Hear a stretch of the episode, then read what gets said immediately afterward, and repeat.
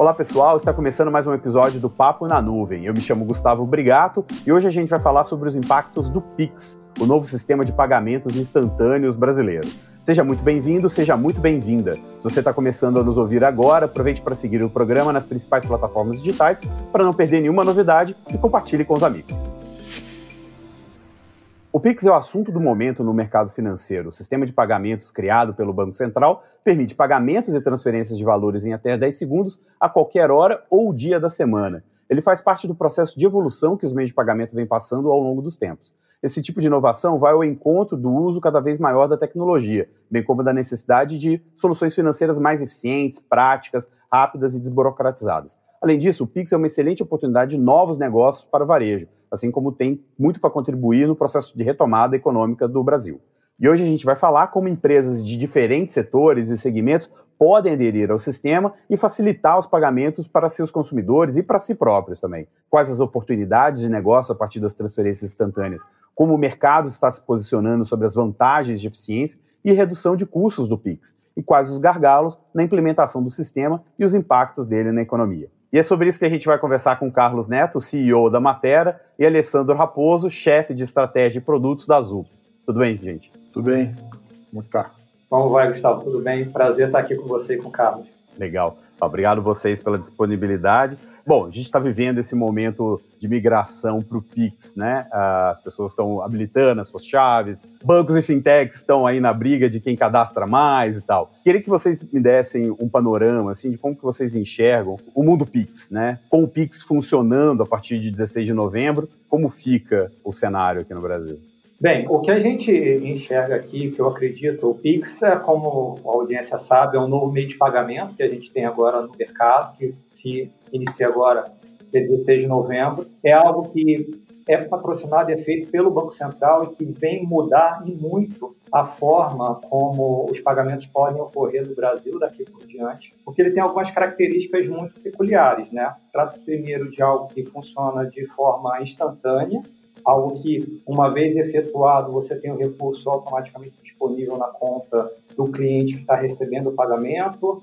Tem sua característica por ser também algo que funciona muito baseado na tecnologia do telefone celular, a conveniência de você ter leituras de QR Codes, então não ter a necessidade obrigatória de estar precisando de um dispositivo para leitura e também é um, algo que é bastante inclusivo também, algo que é muito democrático e disponível para toda a população. Então, o que pode se esperar, de fato, é algo novo, mas que também pode, de certa forma, alavancar a nossa economia, trazer uma oportunidade e, como ponto principal, é algo que é muito centrado no cliente, né? Um produto que foi elaborado, um meio de pagamento que foi elaborado para trazer no final do dia bastante conveniência, disponibilidade, inclusão, algo que vai facilitar a vida tanto do consumidor, quem quer pagar, quanto também do lado de quem quer receber. E por conta disso, eu entendo que o Pix acaba sendo um meio de pagamento novo que vem de fato para inovar e concorrer de perto e superar muitos outros meios que a gente tem hoje no mercado, como um TED, um boleto, um DOC, o próprio cartão de débito é algo que se fala também como algo que pode ser também, nesse primeiro momento, um produto determinante e concorrente. Então, são coisas que, de fato, podem fazer bastante diferença. Vou passar um pouquinho aqui para o Carlos comentar, tem outras características, mas acho que ao longo do nosso papo aqui a gente pode ir debatendo e discorrendo sobre elas. Legal, obrigado, Alessandro. Bom, bom dia, boa tarde, boa noite, horário que você estiver vendo aí, o público todo. Eu acho o Pix, não é só dele ser instantâneo, e ser, é, o mais bacana dele ser aberto. Ou seja, vai, ele habilita muita gente estar tá criando e participando do sistema de pagamento brasileiro. O usuário vai receber muito mais ofertas e o Pix, o pagamento não vai vir mais só como um pagamento, ele vai estar envolvido em outras coisas, tá? Eu estou chamando o Pix de da internet das contas, porque eu tenho idade e eu vi a internet aparecendo, tá? Eu lembro dos computadores quando eram desconectados. E quando os computadores foram conectados numa rede, e a gente começou a transferir de um para o outro, mudou tudo. Usuários que não usavam o computador passaram a usar. Antigamente o computador era para nerd, era para rubista, programador. Passou a ser para pessoa que gosta de fazer um Facebook, sei lá o que, um Instagram, né? Mudou tudo, tá? E a rede, a conexão habilitou a inovação, a rede habilitou novos negócios, habilitou um monte de coisa. Tá? O fato do Pix ser aberto e permitir que qualquer um entre nessa rede e comece a mandar e receber dinheiro, igual a gente entrava na internet para mandar e receber dados, né, vai habilitar muita inovação e eu, vou, eu tenho certeza que vou ficar surpreso com coisas que vão aparecer daqui para frente que eu nunca imaginei que poderia ser feito. Tá? E eu conversei já com o pessoal do Banco Central, a gente comenta de algumas coisas que estão sendo feitas no Pix, eles não tinham ideia. Mais ou menos quem criou o smartphone talvez não soubesse que ia aparecer o Waze ali, entendeu? É a coisa da plataforma. Você cria uma rede, você cria uma plataforma e deixa a comunidade inventar, deixa o povo criar. Tá? Eu concordo que, fora isso, né, vai ser um meio muito inclusivo, porque ele vai baixar muito o custo de operar uma conta. Hoje, para você operar uma conta, se você tem que ter maquininha, tem que ter o plástico, você mandar um plástico para casa de uma pessoa, 17 reais para mandar o plástico, uma maquininha, uns 200 dólares, dependendo da maquininha. Você não consegue atender pessoas que transacionam pouco dinheiro, pessoas mais humildes, jovens e tal. Você quer emprestar dinheiro de baixo valor, microempréstimo, você vai cobrar uma parcela de 10 reais. Frente, né? É, você cobra uma parcela de 10 reais, 2 reais é o custo do boleto você vai ter que cobrar juros de agiota só para poder pagar o custo do boleto, mesmo você querendo fazer o bem. Tá? Agora, quando você tem um meio de pagamento que ele é barato, que ele aproveita o celular que já está no bolso do cliente, que não tem que mandar um plástico para casa dele, que o mercadinho ali da comunidade não vai ter que ter uma maquininha, não vai ter que receber papelzinho, etc. A gente muda tudo. Transações de pequeno valor vão ficar viabilizadas. E isso vai permitir que, em breve, aquela cara que mora numa comunidade comece a buscar dinheiro emprestado na internet com outros players que estão oferecendo dinheiro. Eu espero realmente que o Pix venha fazer até uma transferência de renda, tá? Reduzir o custo financeiro, ah. reduzir o custo de contratações e democratizar, seja pela redução de custo operacional, ou seja pela ampliação de participantes do sistema que vão oferecer soluções mais inovadoras e mais interessantes para a comunidade. A gente até comentou isso no primeiro episódio com o Patrick e com o Fabiano, que é a questão de outros players virando, né, de toda empresa virar uma fintech. E com um sistema aberto, como você está falando, Carlos, toda empresa vai ser um Pix, vai fazer, você vai poder abrir novos modelos, sei lá, o varejista vai poder ter o Pix dele e tal. Já tem até posto de gasolina pedindo para cadastrar a chave de Pix no programa de relacionamento, né? Então, quer dizer, o banco vai estar tá em todo lugar, né? É, vamos dar um exemplo. Caso Pernambucanas, está na mídia aí, participante direto do Pix. Lojas Pernambucanas é participante direto, não indireto, direto. Tá aí, vai ter o Pix deles, pagando aquele um milésimo de real por transação. Então é possível. Não é uma coisa que todos têm que fazer, tá? A gente não pode perder a racionalidade e entrar na modinha agora que todo mundo vira fintech, tá? Mas se você começar a fazer conta, você vê que para muitas empresas grandes aí faz sentido isso, tá? Mas é uma questão de analisar os modelos de negócio como que você organiza né, uma fintech dentro da sua empresa. A gente tem casos de sucesso, Mercado Pago com Mercado Livre, PayPal com eBay, né? O Mercado Livre, isso é uma notícia recente, não deixei aqui a fonte, me desculpem se for fake news aí, mas acho que tá real, que era a empresa mais valiosa da América Latina. Chegou, mas depois caiu um pouquinho. Ah, mas chegou. Foi verdade. Chegou, chegou, virou, virou, virou, virou. E tem uma reportagem antiga, de um ano atrás, do CEO do Mercado Livre, dizendo que o Mercado Pago dava mais dinheiro que o Mercado Livre. Então, olha só, uma fintech que foi criada para resolver um problema deles, que era a confiança mútua entre comprador e vendedor, né, segurar o dinheiro tal para fazer arbitragem, virou uma fonte de renda. Tá? E eu lembro muito daquele filme do McDonald's, né, que o cara estava quebrado e ensinaram para ele que ele podia ganhar dinheiro em cima do terreno que estava nas lojas. O terreno sempre esteve lá. Ele só não sabia que ele podia monetizar o terreno. Uhum. E um fã dele, vendo ele no banco, renovando a dívida, dá a dica para ele: por que você não ganha dinheiro em cima do seu terreno? E eu brinco que o terreno das empresas hoje, igual o terreno do McDonald's, são as transações que geram. Tem muita empresa que a gente paga, não porque a gente quer pagar. Um amigo meu falou: você não vai no restaurante para pagar, você vai no restaurante para jantar. só que depois que você janta, você tem que pagar, cara. Uhum. E aí, a gente só pagou por quê? Porque a gente foi jantar. E o restaurante, de vez em quando, ganha menos dinheiro do que a empresa que fez pagamentos. Tá? Então, restaurante não, que eu acho que a margem de restaurante é maior, mas alguns negócios chegam a ganhar menos do que o pagamento. Opa, já que você é o gerador, você que dá a causa ao pagamento, por que você não opera o pagamento também? Né? Esse é um exemplo simples, tá. mas os modelos não são tão simples. Tá? Alguns modelos para justificar uma fintech na empresa, eles envolvem alguns ganhos sinérgicos não tão triviais. Então, vale a pena estudar com uma certa profundidade o tema. Tá? Eu acho, Carlos, e complementando um pouquinho a você, eu concordo com o tema que você falou quando você fala da racionalidade, né?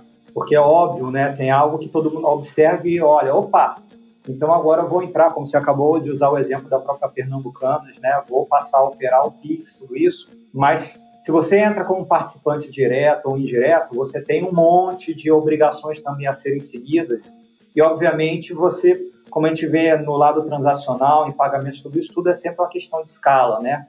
A uhum. gente está falando de, de escala. A mesma coisa acontece com o que o próprio Banco Central está promovendo agora. Quando ele transforma as transações em transações digitais, ele está trazendo ganho de escala na economia quando ele tira o dinheiro, papel, moeda de circulação, que tem um custo logístico absurdo. Então, ele está indo para um meio mais eficiente. Só que o que a gente tem que pensar, então, nesse aspecto da racionalidade, é que aí que eu enxergo que novos modelos também aparecem, é as empresas vão se beneficiar do PIX, as empresas finais, os varejistas, tudo isso, mas muito possivelmente, certamente, se beneficiando de plataformas que vão permitir que isso seja feito de uma maneira também escalável e racional. Porque se você imaginar que você vai operar por conta própria, fazer tudo isso, você acaba tendo não somente custos, como também obrigações regulatórias, necessidade de grandes departamentos, sistemas, tecnologias, tudo isso, que no final do dia pode ser, poxa, então aquilo que era para ser. Tirou a vantagem. Na verdade, ficou muito caro, porque só o custo do controle é muito mais elevado do que o benefício em si da transação. Então, fazendo um pouco até a analogia que o Carlos fez aqui também com a questão da internet, né? Quando nasceu lá atrás também a internet, virou tudo isso, as empresas, todas elas tinham seus data centers, todo mundo que só podia ter um portal de internet, quem no final do dia tinha uma área de tecnologia, um departamento, um data center, computadores para poder ter o seu portal, ter o seu site. Isso foi se transformando cada vez mais em serviços, empresas foram se especializando nisso. Hoje, você dando alguns cliques, você cria o seu site. Hoje, você dando alguns cliques, você cria a sua empresa sem ter que ter um, uma área sequer de tecnologia. E é um pouco o que eu vejo também de inovação que o Pix vai acabar trazendo um pouco também a reboque, né? Empresas que vão estar cada vez mais especializadas entregando plataformas para que em cima dessa plataforma essas empresas finais gerem valor de negócio para os seus clientes e com isso monetizem também a sua transação. Cada vez mais com esse meio que é um meio mais democrático, você acaba permitindo que quem está mais próximo ao cliente final se beneficie, então, nessa cadeia de valor também da transação. Eu acho que isso é um, um, grande valor quando a gente fala dessa democratização também que esse meio de pagamento acaba trazendo. Né? É uma questão de escala que você falou, né? Quer dizer, depende do volume de transações que eu faço, depende do volume de dinheiro que eu giro, eu vou escolher um modelo outro. Você pode ser o white label, você pode ser o bank as a service, você pode ser o software as a service, Pode ser o software feito dentro de casa, né? Tem um exemplo aí do bem que faz tudo dentro de casa. Uhum. Enfim, cada um escolhe aquela roupa que serve melhor, né? Não existe uma solução boa para todo mundo. Assim como no mundo do e-commerce, pequeno comércio entra aí no marketplace e os grandes marketplaces todos têm plataformas próprias, resolveram fazer. Então, é, eu acho que tudo é uma questão de escala, não tem one size fits all, não é isso, né? E cada um tem que olhar para si, o tamanho que é, o que, que é, e escolher que de melhor, a melhor solução. Alessandro, uma coisa que você comentou foi TED e DOC. O Pix é a morte do TED e do DOC? Olha, eu diria para você que o Pix ele tem um grande potencial exatamente de fazer essa substituição. Mas depende de alguns fatores. Eu acho que a gente pode lembrar um pouquinho a questão do cheque no Brasil, né? Todo mundo uhum. falava que o cheque ia acabar, demorou anos para o cheque acabar. Então tem alguns fatores aqui que a gente tem que levar em consideração para. Eu tenho uns na minha gaveta aqui, tem que jogar fora para é, nunca mais usar esse troço. Para o Pix, de fato, substituir de maneira integral, por exemplo, um TED, um DOC, você tem uma questão, obviamente, de custo envolvido. A gente tem que lembrar que o Pix ele tem, de um lado, uma gratuidade para as pessoas físicas, mas, do outro lado, ele não é gratuito para pessoas jurídicas. Então, se eu estou enviando uma TED de uma pessoa física para uma pessoa jurídica, eventualmente essa pessoa jurídica não paga pelo recebimento da TED, mas essa pessoa física está pagando pelo envio da TED. Se eu vou enviar um Pix essa pessoa física não está pagando pelo envio do Pix, mas a pessoa jurídica eventualmente pode estar pagando pelo recebimento do Pix. Então tem um ponto de equilíbrio aí econômico para ser considerado, e isso está diretamente associado ao quanto no final do dia essa operação vai custar no mercado como um todo para todos os integrantes da cadeia. Tem um outro aspecto também que eu considero, que é o aspecto mais sistêmico e operacional de controles que eventualmente operações já existentes hoje utilizam. Então, se eu tenho uma operação, se eu sou uma empresa que já tem os sistemas de controle que operam lá com TED, por exemplo, eu vou ter que adaptar esse sistema para operar também com Pix. Enquanto isso não for feito, essa adoção ela vai acontecer numa determinada velocidade. Tem outro aspecto, o aspecto cultural também. Eu estava há poucos dias conversando exatamente com uma pessoa também do Bacen e ele comentando que é, tem muita gente hoje que ainda vai até o banco para fazer um pagamento de um boleto bancário. Ele falou: Poxa vida, a pessoa ela vai lá e paga o boleto na agência bancária, quando ela poderia fazer isso diretamente no celular casa, dela. Mas tem uma questão cultural, tem uma questão também de aquela pessoa eventualmente se sente bem, é o motivo dela de sair é. de casa é. para ir até no banco, para ter é. aquele ritual. Então, o que eu estou querendo dizer é ele tem uma possibilidade de rapidamente criar uma substituição, mas acabar de vez é o tempo que vai dizer. O que eu costumo dizer quando a gente fala em um meio de pagamento novo, é, você indicar que o meio de pagamento vai matar o anterior, ele tem vários aspectos que vão colaborar para isso. Desde esse aspecto, às vezes, de geração, adoção, cultura, de uso ou não, custo envolvido, conveniência, mas o que é a beleza de tudo é que ele convive com todos os demais e naturalmente as adoções é que vão levar de fato à redução de TEDs e DOC, reduções de boletos bancários e outros meios de pagamento ainda. E boleto e cartão também é a mesma história? Eu diria que o boleto é algo que de novo, é mais é, efetivo, eu vejo mais próximo disso quando a gente olha. Mas, por outro lado, esse aspecto, eu diria que muito mais logístico, vamos dizer assim, porque muitos sistemas hoje já estão preparados para disparar boletos em, em lote com uma data de vencimento, reajuste automático, um monte de coisa. Até uma cultura nesse sentido. Você tem que adaptar os sistemas para isso no que diz respeito ao Pix. Especificamente quando a gente fala do cartão, a gente tem que qualificar, né? Tem o cartão de débito e o cartão de crédito. Ele se assemelha nesse primeiro momento de lançamento muito mais a um cartão de débito, né? Então, nessa hora, eu acho que a questão, de novo, de conveniência, de adoção e de custos pode fazer toda a diferença na velocidade de substituição não do cartão de débito. Obviamente que quem quer receber pagamentos, ele vai querer receber da maneira como o consumidor chegar lá e quiser pagar. Mas então tem esse fator humano de qual é a conveniência do consumidor. O cartão de crédito é uma coisa talvez um pouquinho mais adiante, com outras modalidades que estão vindo, mas o que é mais interessante, que é um ponto que o Carlos levantou aqui, que eu concordo, é novas modalidades certamente vão surgir. A gente vai fazer pagamentos de uma maneira distinta do que se fazia no passado. Se lembrar, a gente até hoje tem lá o velho e bom carnê em vários lugares, né? Esse carnê pode ser substituído também por um Pix, um Pix agendado, um Pix que no futuro pode ser parcelado tudo isso, e você substitui uma coisa que para muitos pode não ser uma realidade, poucos falam disso, mas grande parte da população brasileira ainda faz pagamento via carnê, por exemplo. Você tem os cartões que são os cartões de loja ainda, aquele sistema fechado, que pode eventualmente ter no Pix uma coisa muito mais ágil também. E aí você associa crédito a isso e cria um modelo novo de cartões locais. Enfim, eu acho que o bacana e o legal desse meio, que é um meio que então vem aberto, ele é regulado, ele é muito democrático nessa hora, é permitir o mais importante de tudo, é você gerar valor para o cliente, você conseguir inovar, criar coisas novas e com isso criar modelos de negócios novos, né? Sobre o TED, né? Eu sou pré-TED. Eu, fiz um SPB para uns 20 bancos, tá? Tenho uma gastrite até hoje, graças ao SPB. Quando nasceu lá, conta reserva, o STR8, a CIP, a gente lançou sem CIP, que a CIP não estava pronto. E o pessoal não sabe, mas TED, na verdade, pode ser STR ou PAG. Existem duas redes que transferem dinheiro que os bancos usam. A STR é lá no Banco Central. O Banco Central permite que eu faça uma transferência de, entre dois indivíduos, entre dois clientes do banco. E a CIP também permite. E a gente tem uma dúvida na época. O banco vai oferecer para o cliente final uma STR, uma PAG, ou ele vai oferecer um negócio com nome único e ele vai decidir por onde mandar? A gente não sabia. Ao longo do projeto foi definido. O banco vai oferecer um negócio chamado TED. Foi um nome estranho na época. Hoje, né, comum, né?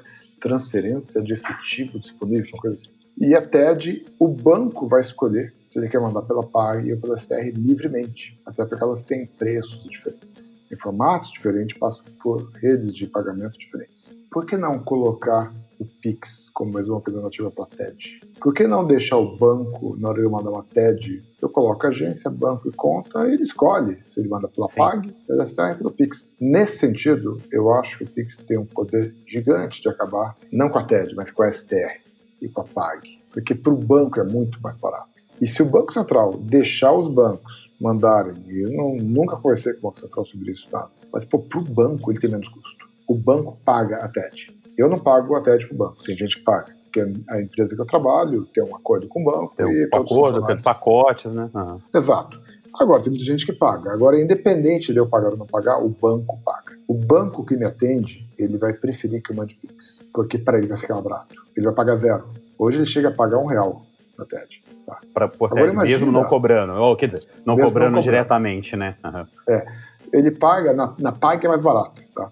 Fintechs. Para fintech entrar na PAG, na CIP, tem que ser membro da CIP, tem que pagar uma anuidade, tem todo um negócio mais complicado. Ou então, uma fintech vai ter que ter SPB para poder, tem que ter o MQ da IBM. Muita gente vai preferir fazer transferência pelo Pix. E o Pix não precisa de chave, tá? Se eu mandar, eu quero fazer uma transferência para este número de banco, agência e conta, é chamado Pix digital, não me lembro o termo que usa. O Pix funciona. Eu brinco que é a TED Pix. Ele é muito parecido com a TED, diferente do cartão, diferente do cheque. Ele tem aplicações. O cheque eu posso deixar com a pessoa, a pessoa guarda aquele cheque, é uma prova que houve uma promessa de pagamento, né? Tal. O boleto é protestável. Agora, entre TED e Pix, eu não vejo. Eu estou recomendando, inclusive, que muitas fintechs e corretoras cancelem seus SPBs. Eu não vejo mais sentido Caramba, na é. conta de liquidação, uhum. que é a liquidação só serve para instituição de pagamento, tá? Uhum. Porque se eu posso receber TED ou receber PIX, e todos os bancões vão ser obrigados a ter PIX, por que vai ter um custo enorme com o SPB? Tá? O SPB para banco é importante. O SPB tem umas 4 mil mensagens. O que o banco faz no SPB, ele não vive sem. Agora, uma instituição de pagamento que usa o SPB só para STR8, só para receber dinheiro e mandar dinheiro, não faz muito mais sentido, tá? Por causa do uhum. custo que ele tem. Tem algumas sutilezas, liquidação de cartão ainda está ali no SPB, então tem que tirar alguma, algumas amarrações que estão nele ainda, tá? Mas tá. lá no endgame, eu vejo uma redução brutal de uso de TED e de DOC pelo custo do Pix, por isso é mais barato. As wallets.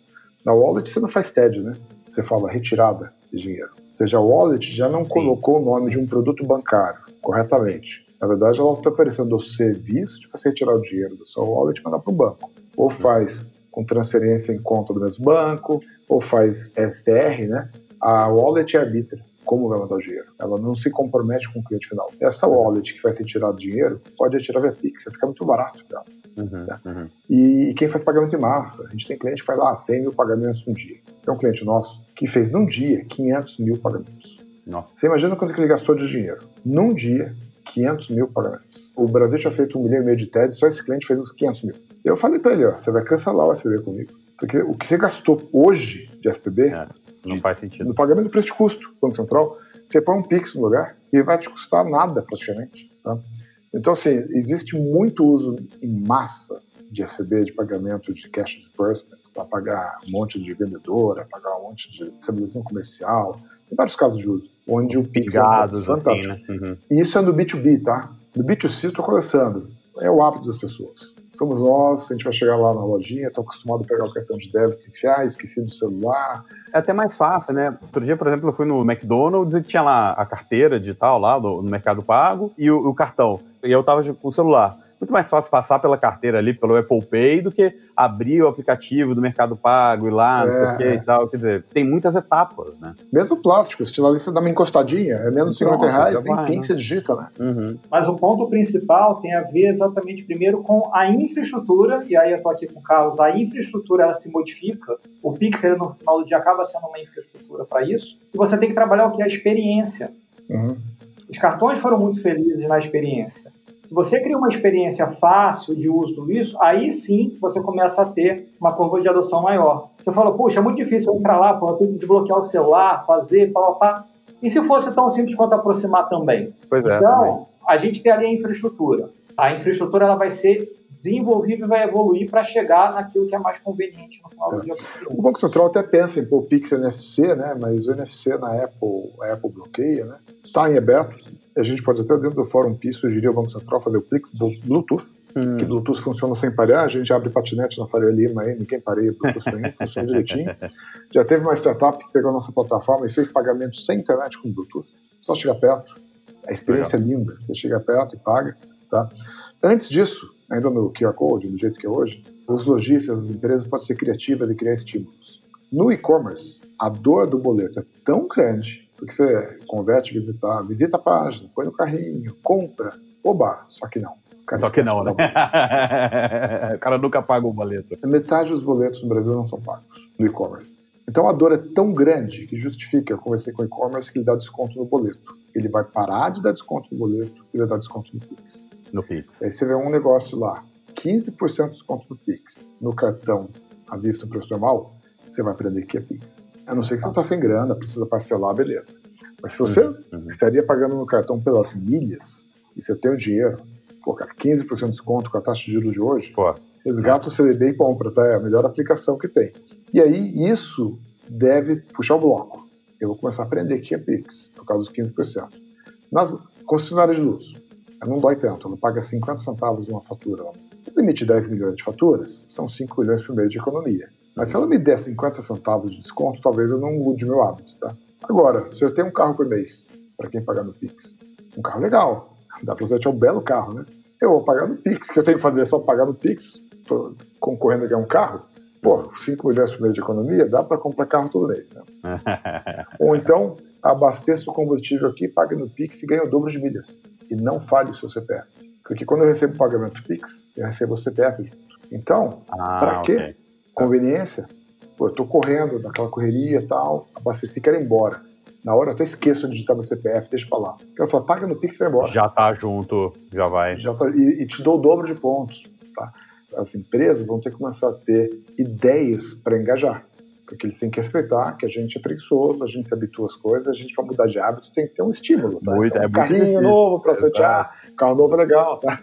Ganhar pontos e ir embora, é bacana, tá? Tanto que os bancos criaram essas mecânicas aí, sorteios, né? Cadastre maior número possível de, de chaves e concorra a prêmios, milionários. Exato. Centenas de, de, milhares de reais. Agora, essa guerra da chave, vamos lembrar que é o seguinte: a guerra da chave é para a gente receber. Chave serve para receber, não para pagar. Muita gente, ah, vou roubar meu celular, vão gastar meu dinheiro. Não, cara. Chave é para receber. Pagar se nem tem que se cadastrar. Então, o profissional liberal é importante pegar a chave dele, porque significa que o fluxo de recebíveis dele vai cair naquela conta. Principalmente o celular. Né? Tá. O CPF talvez seja legal para pagar salário. Mais adiante, talvez os empregadores passem a pagar o salário das pessoas no CPF dela. Ah, isso é e legal. ela vai ter o CPF onde ela quiser. Não vai ter mais o banco da empresa, Caramba. o salário, aquela coisa toda, tá? Então o celular é bom pro pedreiro, pro advogado, sim, não só profissional liberal simples, qualquer tipo de profissional liberal, né? que a gente chama ele pelo celular e depois já paga pelo celular mesmo. Então o celular uhum. é um uhum. número bacana, o CPF também é bacana. Agora, o bacana mesmo é capturar eu como pagador. Ou seja, eu tenho que chegar lá e pagar naquela loja que aceita o QR Code daquele banco. O que, que vai me estimular a pagar com Pix e não cartão de débito? Algum prêmio, algum cashback, alguma coisa. Tá? É. Alguma coisa. A indústria de e-commerce pode dar desconto quente, tá? A empresa física não pode dar um desconto tão quente, porque o cartão de débito não é tão ruim assim ele paga D mais um, cobra uma taxa pequena. Então, para pizzaria, padaria, etc., mercado, me convencer vai ter que ser uma coisa mais criativa, como fidelidade, sorteio, sei lá. Dois pontos aí que queria colocar, que você colocou, Carlos, que é, primeiro, desconhecimento do Pix no momento, né? Isso é lógico é uma coisa nova, tá? As pessoas ainda estão começando a se familiarizar, e certamente quando surgirem esses novos casos de uso, a coisa acelera um pouco. Mas como acelerar isso? Porque acho que as comunicações ainda estão truncadas, ainda não está muito claro. A Faria Lima acho que está entendendo. Agora, ir lá no interior do Brasil sem explicar direito o Pix. E o outro ponto é realmente isso, do incentivo para os fornecedores, né? Por exemplo, você já colocou um pouco do banco, que o banco deve migrar para o Pix porque é mais barato que o TED para ele, né? As uhum. transações dele ali internamente. Então, existe esse incentivo do mercado para adotar o Pix, né? Porque assim, eu sou um pouco é, cubro tecnologia, acompanho tecnologia, tem um site voltado a startups e, e inovações, mas eu sempre sou cético, assim, sempre sou um pouco mais pé no chão. Quando vem alguma coisa que parece ser muito panaceia, eu já fico, ah, é, talvez vai demorar um pouco mais do que parece, né? Então, assim, o Pix é muito legal, traz muitas coisas, mas o blockchain também era, a realidade aumentada também era. Então, assim, demora um pouco para as coisas pegarem, né? Como, como, acelerar essas coisas? Lembra que a gente não tem que entender que é Pix para usar. Pega uma pessoa que paga um boleto. A pessoa mais simples do mundo recebe um papelzinho, que é uma cobrança, Sim. ela vai na lotérica, ela não sabe o que é CIP, ela não sabe o que é COMP, ela não sabe nada disso. Ela sabe que tem uma cobrança, que ela vai lá, alguém pega um leitor de código de barra... Os boletos, tem que pagar os boletos. É, ela não entende que é aquele código de barra, não tem que entender, tá? Qual seria a diferença? Ela recebesse um boleto, papelzinho, em vez de ter aquele código cheio de pauzinho que ela não entende, tem um código quadradinho que ela também não entende. No papel, que ele vai no lotérica e paga? Nenhuma. Ou seja, a gente não precisa também exigir que o cara vire PHD em Pix para usar o Pix, tá? Ninguém deu aula do código de barra, como que é o código Febraban, o código barra do boleto. As pessoas pagam, porque elas sabem que é chegar lá, ler aquele negócio e pagar, tá? Coloca um boleto. A conta de luz vai vir com um código de quadradinho e vai falar o seguinte: paga no compridinho, ok? Paga no quadradinho e concorra a um carro. É isso. Ah, tá. Entendeu? A gente não precisa dar muita aula, não, tá? É, e o ponto principal, né, Carlos, é, é, a gente tem que lembrar, primeiro, é uma coisa que é nova, então ela tem a curva de adoção. Acho que é diferente quando a gente fala em blockchain e tudo isso, a gente falava em tecnologias que vinham por aí, mas que tem de muito diferente agora. A gente está falando num meio novo que tem de fato, um, uma entrada, uma regulação por detrás, empresas adotando de fato muito diferente você pensar, por exemplo, em blockchain, em moedas tipo Bitcoin, tudo isso, que é algo que nasceu de um lado, mas existe uma certa insegurança, seja ela jurídica, econômica, tudo isso por detrás. Não, eu digo como tecnologia, como coisa assim, porra, blockchain, quando começou, vai curar de, de, de, de, tudo, de né, problemas né? transacionais das empresas até uma encravada, né? Tipo, é. tu, tudo você usava blockchain. É, mas, mas o Pix, de novo, o mundo, ele, o mundo de possibilidades ele é enorme. Aí a gente vai cair primeiro num, aspecto é, é aplicável ou não é aplicável? Eu acho que o fato de ter todo essa, esse universo já construído, várias empresas que, adotando, você ter uma regulação, tudo isso já te dá primeiro uma segurança de que é algo sustentável que pode seguir em frente. Aí vem um segundo aspecto que é o aspecto de qual é o apetite que eu tenho de criar inovações e eu construir coisas em cima daquilo. Quanto mais você tiver algo competitivo, mais democrático, com uma adoção cada vez maior, maior a infinidade de possibilidades. Uhum. Se for uma coisa que é cara, poucos estão utilizando tudo isso, você cai, obviamente, na curva do desuso. E aí, a questão principal, eu acho que tem a ver, então, com fomentar o hábito de consumo. As pessoas, de fato, começarem a aprender a usar. Eu tenho uma história que é bem interessante, foi quando a gente teve o lançamento do cartão de chip aqui no Brasil. Eu fui o cara que trouxe o chip para o Brasil e quando a gente montou essa operação junto ali com a Mastercard naquela época, a gente tinha a Mastercard de um lado com a bandeira, a gente colocando a operação de pé e um emissor de cartão, na época era, era o Banco Real, né, que, que tinha feito, e montamos um pilotinho pequenininho, que era só para funcionários, ele tinha os primeiros 100 cartões, e fomos fazer um, como se fosse uma prova de conceito, um teste dentro de um shopping center em São Paulo. Tinha todo um roteiro utilizado para as pessoas que ganharam aquele cartão, para dizer como isso deveria ser utilizado, tinha colocado um valor definido naquele cartão ali. Todas as máquinas estavam preparadas para aceitar o cartão com chip e fomos todos nós às lojas desse shopping center para começar a consumir utilizando o cartão com chip. Nos primeiros três, quatro dias, a gente tinha que ensinar os lojistas a como utilizar o cartão com chip. Ó, você uhum. insere o cartão, Aí quem digita a senha sou eu. Você tem que mandar, eu que tenho que colocar o cartão, o cartão não sai da minha mão. Tinha toda a questão de education que a gente tinha que fazer com o lojista. E curiosamente, para que a gente pudesse ter esse programa e consumir dentro do, do, nosso teste, a gente tinha alguns parâmetros. Olha, tinha que comprar um bem de no máximo X reais. Tá. Ah, em tantas lojas assim por diante. Então, tinha toda uma mecânica para isso. Bem, passado três dias, os lojistas já sabiam utilizar. A partir do quarto, quinto dia, você chegava na loja já procurando, ah, precisava de um produto de mais ou menos tudo. Ah, você é a pessoa que está vindo aqui testar o cartão com chip? Ó, já tem um produto assim, assim, assado, que cabe exatamente no valor que você está querendo aí para fazer Olha, o seu teste. Já... Não só sabiam como utilizar o cartão com chip, como já que produto oferecer para vender. A gente fez o piloto, o piloto foi um sucesso, né? Durou ali mais ou menos uns 15 dias. Terminado o piloto, tudo quanto é lojista no final do dia daquele shopping center que participou sabia operar a maquininha, aceitar um cartão, funcionar, já dizer todo o procedimento sendo utilizado, tudo perfeito. Um mês depois desse piloto, isso foi aberto para o público em geral. Cartões começaram a chegar na casa das pessoas.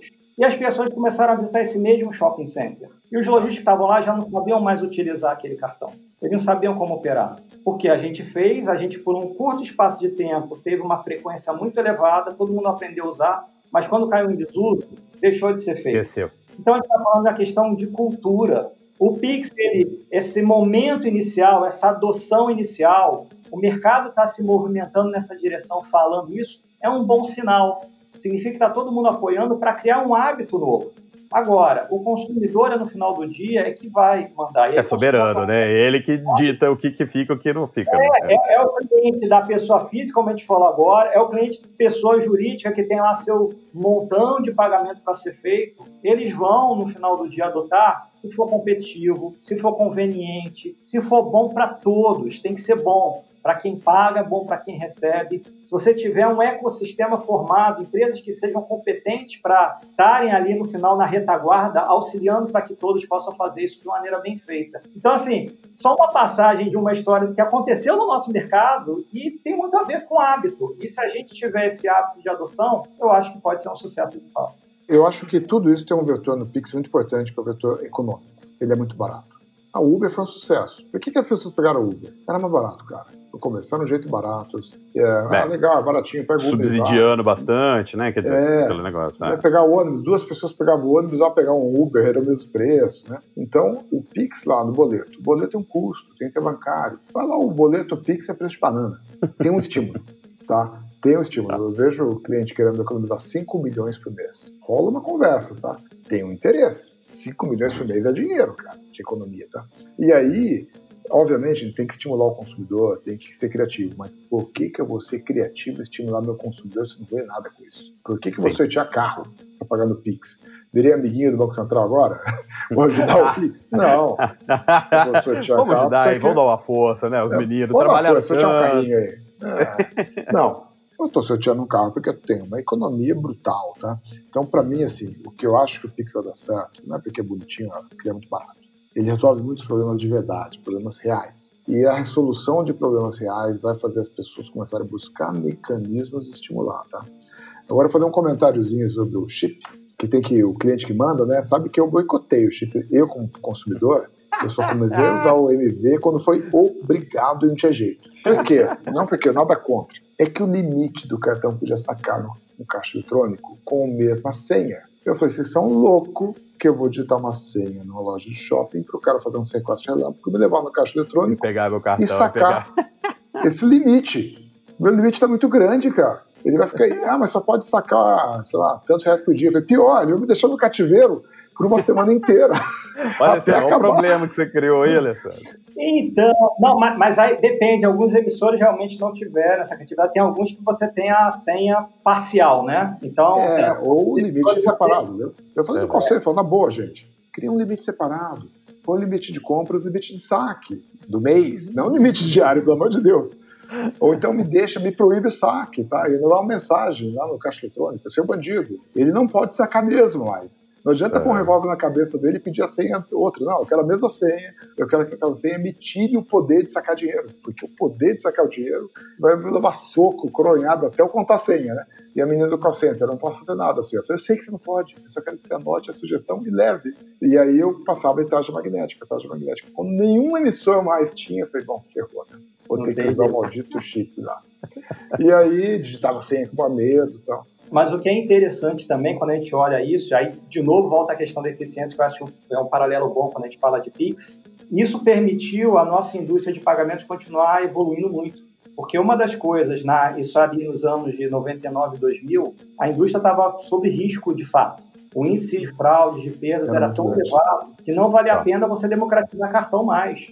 Uhum. Quanto menos gente tendo, às vezes menos perda. A partir do momento uhum. que você vem com uma tecnologia nova e tira isso da frente, você uhum. amplia mais a sua base, se democratiza uhum. mais. Você vê que ano após ano, crescimento de dois dígitos dessa ordem, porque você tirou da frente uma questão.